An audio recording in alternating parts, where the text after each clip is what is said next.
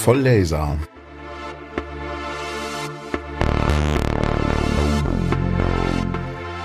Heute über die Komponenten eines Lasers.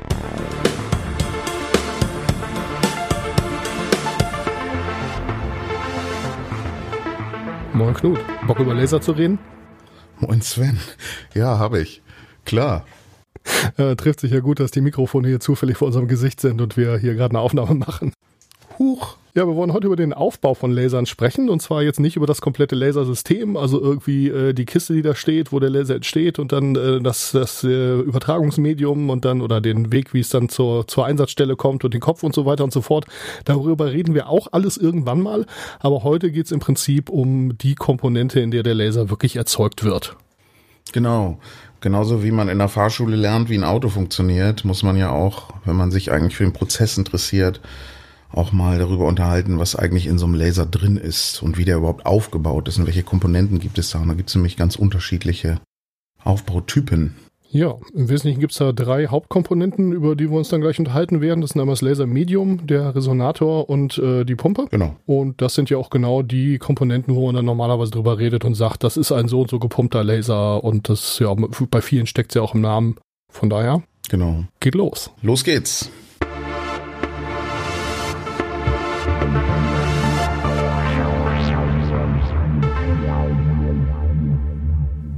Gut, dann fangen wir an. Lasermedium, Resonator und Energiepumpe haben wir gerade schon gesagt. Wie hängt denn das zusammen? Was ist denn das? Erzähl doch mal. So, ich weiß gar nicht, wo ich anfangen soll. Aber ich fange mal mit Lasermedium an, weil das hast du ja als erstes gesagt. Also, in einem Laser gibt es als Kernkomponente immer ein Lasermedium, welches in der Lage ist, Laserlicht zu erzeugen.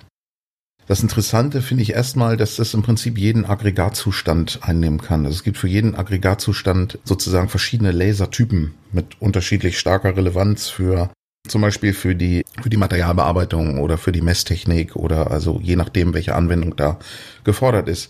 Es gibt also Laser, wo das Lasermedium aus einer Flüssigkeit besteht. Zum Beispiel die Farbstofflaser habe ich da im Kopf.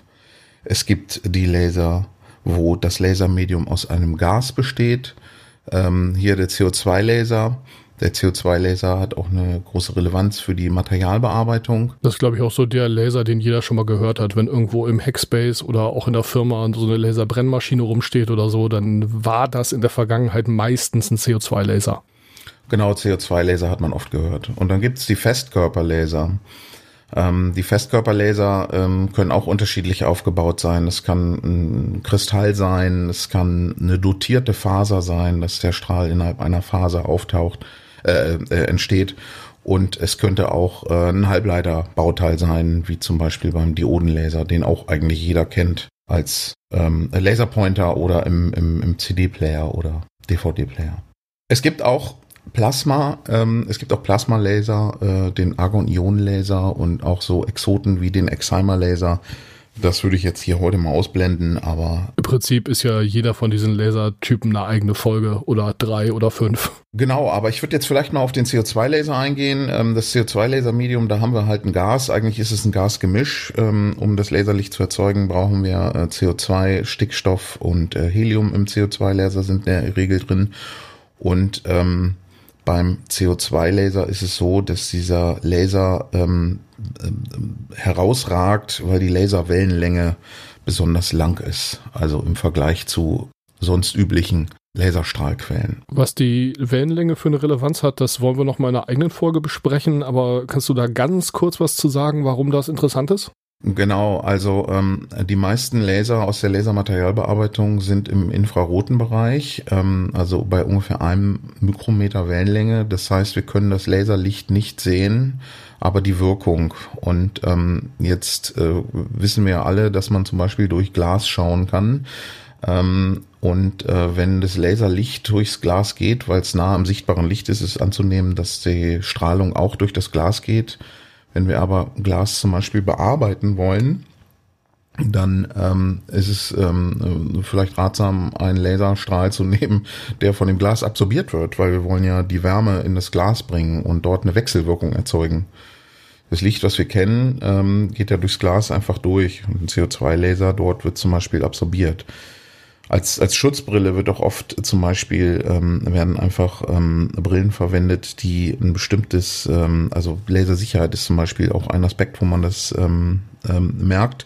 Ähm, die Schutzbrillen für einen CO2-Laser sind in der Regel aus äh, Kunststoffglas und müssen, ähm, soweit ich weiß, nicht beschichtet werden, weil ähm, die Streustrahlung äh, von den Prozessen in der in dem Glas absorbiert wird. Also es, also Dinge, die wir aus, unserer um, aus unserem Umfeld kennen, verhalten sich anders, wenn man mit der Wellenlänge weit weg ist vom sichtbaren Licht. Ein Nachteil hat es auch.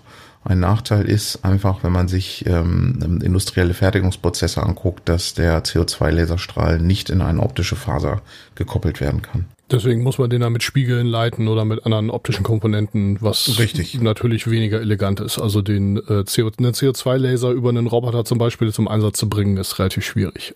Geht auch, aber mit entsprechendem Aufwand. Genau, aber es geht und ähm, man macht es dann mit Spiegeln und die sind dann im Wesentlichen aus Kupfer und dann formt man auch den Strahl über die Spiegel. Das heißt, die Spiegel sind dann konkav und äh, erzeugen damit, also so ein, wie so ein, wie so ein Hohlspiegel, erzeugen dann den Fokus des Laserstrahls, wo dann die Wirkung erzeugt wird.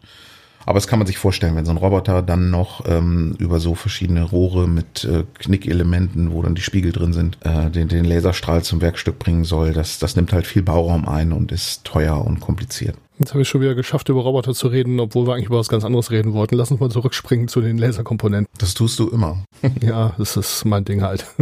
Vielleicht sollten wir nochmal über die ähm, ähm, über die Feststoff Laser sprechen. Also was es da so gibt bei einem Mikrometer Wellenlänge. Das ist nämlich auch sehr unterschiedlich. Ich will da, da kann man unendlich weit ausholen, ähm, aber ich will da mal mit der Relevanz nochmal äh, drauf zu sprechen kommen, weil da gibt's eben unheimlich viel auf dem Markt.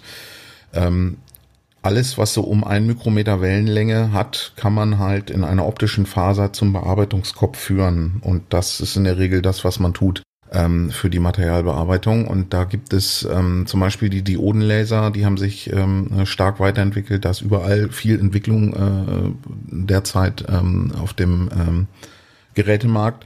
Und die Diodenlaser ähm, bestehen im Prinzip aus ganz vielen Dioden, die miteinander gekoppelt werden und dann in den Strahl, in die Faser ähm, eingeleitet werden. sind also Halbleiterelemente als, als Lasermedium, aber man muss wissen, wenn man sagt, ähm, Diodenlaser das ist nicht eine Diode, wo zum Beispiel vier Kilowatt rauskommt, sondern das sind dann ganz viele und die Strahlen muss man dann übereinander legen. Das ist wieder eine besondere Herausforderung. Dann gibt es die Kristalllaser, den Neodymiac-Laser, ganz, ganz typischer Vertreter. Ähm, ein, ein, ein Jack-Kristall, der mit Neodym 3 Plus Ionen dotiert ist. Diese sind dann das eigentliche Lasermedium. Das ist dann also ein Kristall, so wie man es auch aus den äh, Kriminalfilmen kennt. Ne? Der Kristall steht in der Mitte ähm, von dem großen bösen Laser. Ja, Neodym-Jack-Laser haben die meisten, glaube ich, auch schon mal gehört. Also wenn man in der Firma keinen CO2-Laser hat, dann hat man Neodym-Jack-Laser. Genau, aber was jetzt in den letzten Jahren halt immer stärker ähm, kommt, das hat mit der Strahlqualität zu tun. Auch hier äh, werden wir sicherlich nochmal eine Folge zu machen. Das ist ein wichtiges Thema, Strahlqualität als Charakteristikum der Laserstrahlung ähm, sind die Faserlaser und Scheibenlaser, die beide parallel aufkommen und beide ihre vor- und Nachteile haben, aber im Wesentlichen zeichnen sie sich dadurch aus, dass sie eben einen Mikrometer Wellenlänge haben und eine sehr gute Strahlqualität haben, ähm, besser auch als der CO2-Laser und damit eben für äh, Anwendungen zur Verfügung stehen, wie das Schneiden und Schweißen. Auch von dicken Blechen und so weiter. Äh, das ist halt ähm, besonders interessant, hohe Leistungsdichten zu erzeugen. Und ähm, bei dem Faserlaser ist es auch wieder, ähm, sind's, es ist eigentlich sind's dotierte Materialien, äh, die in der Faser das Laserlicht erzeugen. Und da wird der Strahl direkt in der Faser erzeugt. Das ist der Gag. Und bei der Scheibe, das ist im Prinzip auch ein Kristall, aber hier ist der, liegt der Trick da drin, dass dieser Kristall nicht so, also so ein Neodymiac-Stab, weil wir eben vom Neodymiac-Laser gesprochen haben, ist so groß wie so ein Stift, ne, wie so ein Kugelschreiber. Aber ähm, ähm, der, der Scheibenlaser, da sind Scheiben drin, die sind so groß wie eine 2-Euro-Münze, aber halt nur 200 Mikrometer dick. Also nur mal um eine Größenordnung zu sagen. So in der Größenordnung wird das sein. Und die sind auf einen Kühlkörper aufgelötet. Und dadurch schafft man eine andere Wärmeleitung zu erzeugen im Vergleich zu den Neodymiac-Lasern, sodass man halt ähm, ähm, sehr gute Strahlqualitäten erzeugt. Also auch geometrisch sehr unterschiedlich und auch vom Aufbau her sehr unterschiedlich. Aber das steht in der Mitte. Genau, das steht in der Mitte vom Laser. Das ist sowieso immer so ein Thema, so ein äh, Lasermedium oder überhaupt so, ein, so eine Laserart, sag ich jetzt mal, so ein Lasertyp theoretisch irgendwie an den Start zu schaffen, ist die eine Geschichte. Aber da dann auch ein bisschen Leistung rauszuholen, ist halt eine ganz andere. Ne? Dann reden wir über Kühlung, dann reden wir über Verlustleistung, dann reden wir über verschiedene elektrische Ansteuerungen und so weiter und so fort. Das ist dann halt nochmal eine ganze Menge, Menge Engineering, die da reinfließen muss, bis sowas dann auch in der Praxis vernünftig eingesetzt werden kann. Genau, das stimmt, ja. Das ist ähm, sowas entwickelt sich über lange Zeiträume und ich habe das mal studiert und äh, das hat sich seitdem mehrfach geändert. Also auch was ich geglaubt habe, was ähm, passieren wird, äh, da bin ich immer wieder eines Besseren belehrt worden. also ich beobachte das Thema jetzt schon, äh, muss man überlegen, 20 Jahre, ja. Gott, bist du alt. Ich bin älter als 20 Jahre. Gut, Lasermedium. Ähm, wir haben noch Resonator und Energiepumpe. Das sind die drei Komponenten, die jeder Laser hat. Das Lasermedium, den Resonator und die Energiepumpe. Ich würde jetzt äh, vielleicht doch schon mal erst über die Energiepumpe sprechen, weil das einfacher zu verstehen ist. Wir haben also das Lasermedium, das ist im Verhältnis zu einer Glühlampe dann sowas wie der Wolframdraht, äh, nur dass äh, es kein Wolframlaser gibt, soweit ich weiß. Aber ähm, es ist äh, bei der Energiepumpe so, dass wir natürlich nicht einfach Strom an den Kristall anlegen und dann fängt er an, Laserlicht zu erzeugen. Das ist so, dass man, ähm, fangen wir mal in der Reihenfolge an, wie wir eben drüber gesprochen haben, beim CO2-Laser ist es so, dass die Energiepumpe eine Gasentladung ist. Also wir haben eine Stromquelle, eine Anode und eine Kathode in dem Raum, wo das CO2 ist, also CO2 als Gas, Helium und Stickstoff. Und es ist so, dass die äh, zwischen diesen beiden Elektroden ein Lichtbogen gezündet wird und dieser Lichtbogen, äh, also diese Elektronen, die da durchfliegen, die übergeben dann die Energie eigentlich ans Stickstoff, eigentlich an alles, aber insbesondere an den Stickstoff und der Stickstoff übergibt es dann an die äh, CO2-Moleküle. Da, da müssten wir dann über den Laserprozess reden, das machen wir an einer anderen Stelle mal. Aber der Trick ist eben, dass die Gasentladung, das ist, was als Energiepumpe hier fungiert. Genau, das, wir haben ja das, die, die Abkürzung Laser für stimulierte äh, Emissionen und das ist im Prinzip die Stimulierung? Ja, nein, nein, nicht, nicht, nicht wirklich. Also Light Amplification by Stimulated Emission of Radiation heißt Laser. Ähm, da werden wir uns auch nochmal drüber unterhalten. Das ist im Wesentlichen Wesentlichen Besetzungsinversion. Ähm, der Trick ist, dass ähm, äh, man kann sich ja vorstellen, überall, wo Licht durchgeht, kommt am Ende weniger Licht raus. Also zum Beispiel eine Glasscheibe. Das weiß ja jeder. Dann sagt man immer, wo ist das, was da fehlt? Ja, das ist irgendwie in Wärme umgewandelt worden. So. Und ähm, das Lasermedium hat die eine Aufgabe eben, das ist die, die Aufgabe des Lasermediums ist, als Verstärker zu fungieren. Wir stecken Licht rein und dann kommt mehr Licht hinten raus.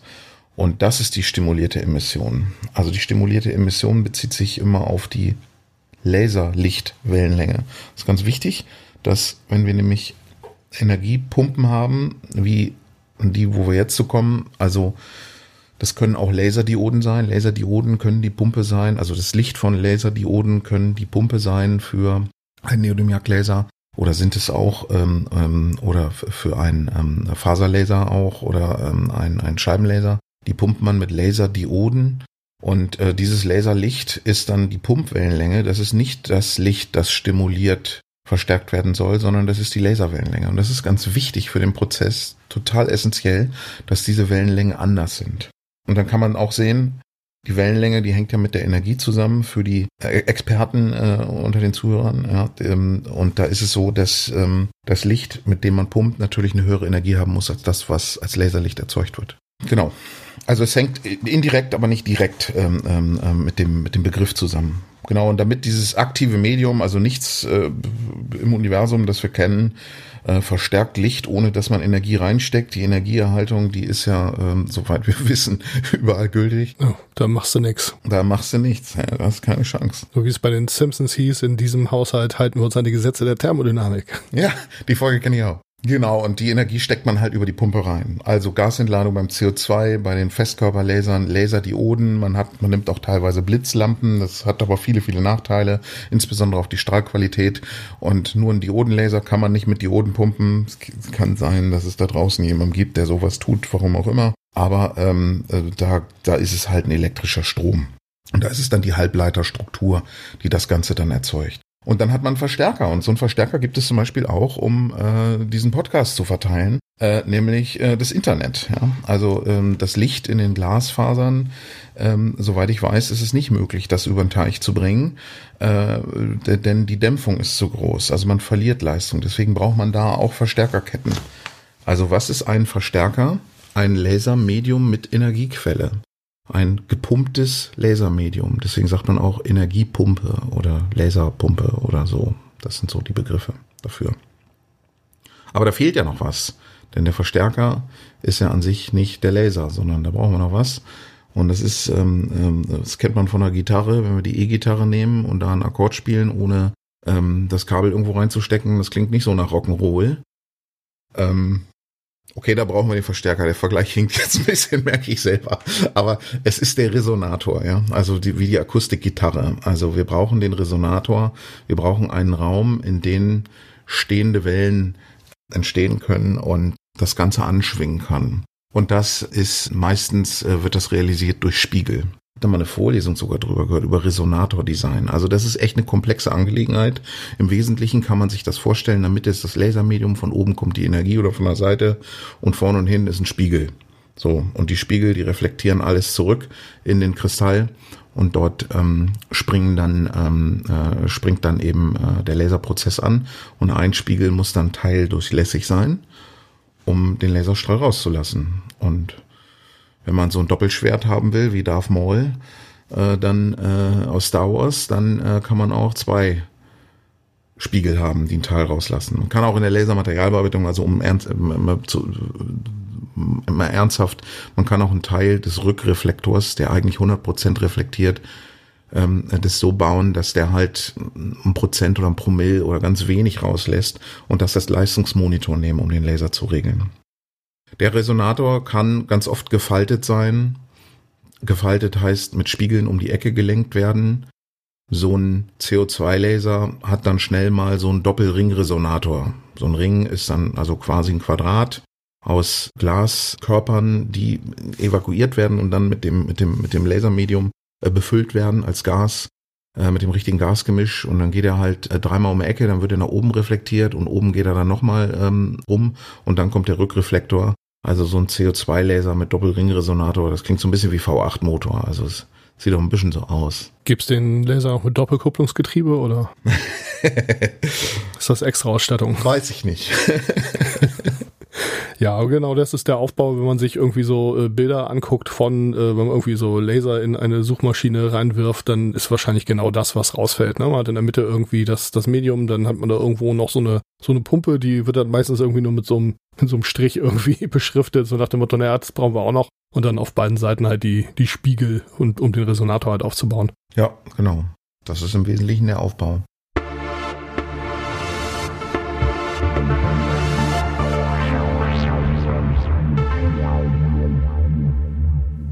Gut, dann kommen wir zum Fragenteil. Und zwar, ähm, wir machen jetzt ja Lasermaterialbearbeitung und ich hänge gern Laser an Roboter. Wieso ist denn jetzt überhaupt der Aufbau von so einer Laserquelle für mich interessant? Ich meine, ich will, dass da vorne irgendwie der Strahl rauskommt und dass der mein Blech klein macht. Und äh, warum sollte ich mich jetzt überhaupt dafür interessieren? Ja, genau. Also erstmal ist das bei den Investitionskosten angemessen, dass man sich da ein bisschen auseinandersetzt, vielleicht? Da, davon abgesehen ist das ja nur einfach äh, gut, seinen eigenen Prozess verdammt nochmal zu kennen und auch die physikalischen Grundlagen irgendwie drauf zu haben. Sonst, äh genau, genau.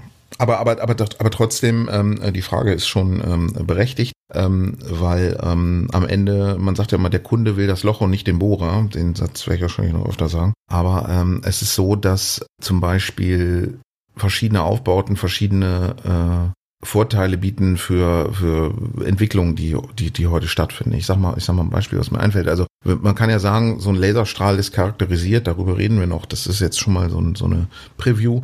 Aber so ein Laserstrahl ist charakterisiert über die Wellenlänge und die Strahlqualität und die maximale Ausgangsleistung. Über die Strahlqualität, das hat mit der Leistungsdichte, die man erzeugen kann und auch wie lange man sie über eine Länge halten kann. Äh, dafür ist das wichtig. Die Wellenlänge ist wichtig für das Absorptionsverhalten und äh, die maximale Leistung ist letzten Endes die Power, die man hat, um, ähm, um, um Prozesse zu führen. Wenn das, ähm, wenn da, wenn da die Grenze erreicht ist, dann muss man sich einen neuen Laser kaufen oder sich was einfallen lassen, um da äh, mit zu arbeiten. Und was unheimlich spannend äh, heutzutage ist, ist das Thema Kupferschweißen. Das kommt halt auf. Und äh, da spielt die Wellenlänge eine ganz große Rolle. Ich habe schon gesagt, dass die CO2-Laserstrahlen ähm, werden über Kupferspiegel reflektiert.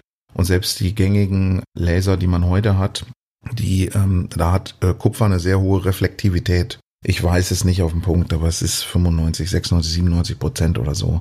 Äh, also das heißt, wenn wir da mit einem Kilowatt draufgehen, dann gehen erstmal 950 Watt irgendwo in den Raum oder in Orkus oder werden im schlimmsten Fall zurück in den Bearbeitungskopf oder zurück aufs Faserende oder gar zurück in den Resonator reflektiert und machen den kaputt. Also das kann halt Schaden zur Folge haben oder halt auch ähm, sicherheitstechnisch ähm, echt ein Problem werden. Also liegt die liegt es eben nahe, dass man eine andere Wellenlänge verwendet und da muss man erstmal Lasermedien für finden. Natürlich gibt es Laser, die grünes Licht erzeugen zum Beispiel. Das sind dann ungefähr 500 Nanometer, 530 Nanometer ist grün. Was hat grünes Licht jetzt mit Kupferschweißen zu tun? Und das ist eine Wellenlänge, die eben besser absorbiert wird.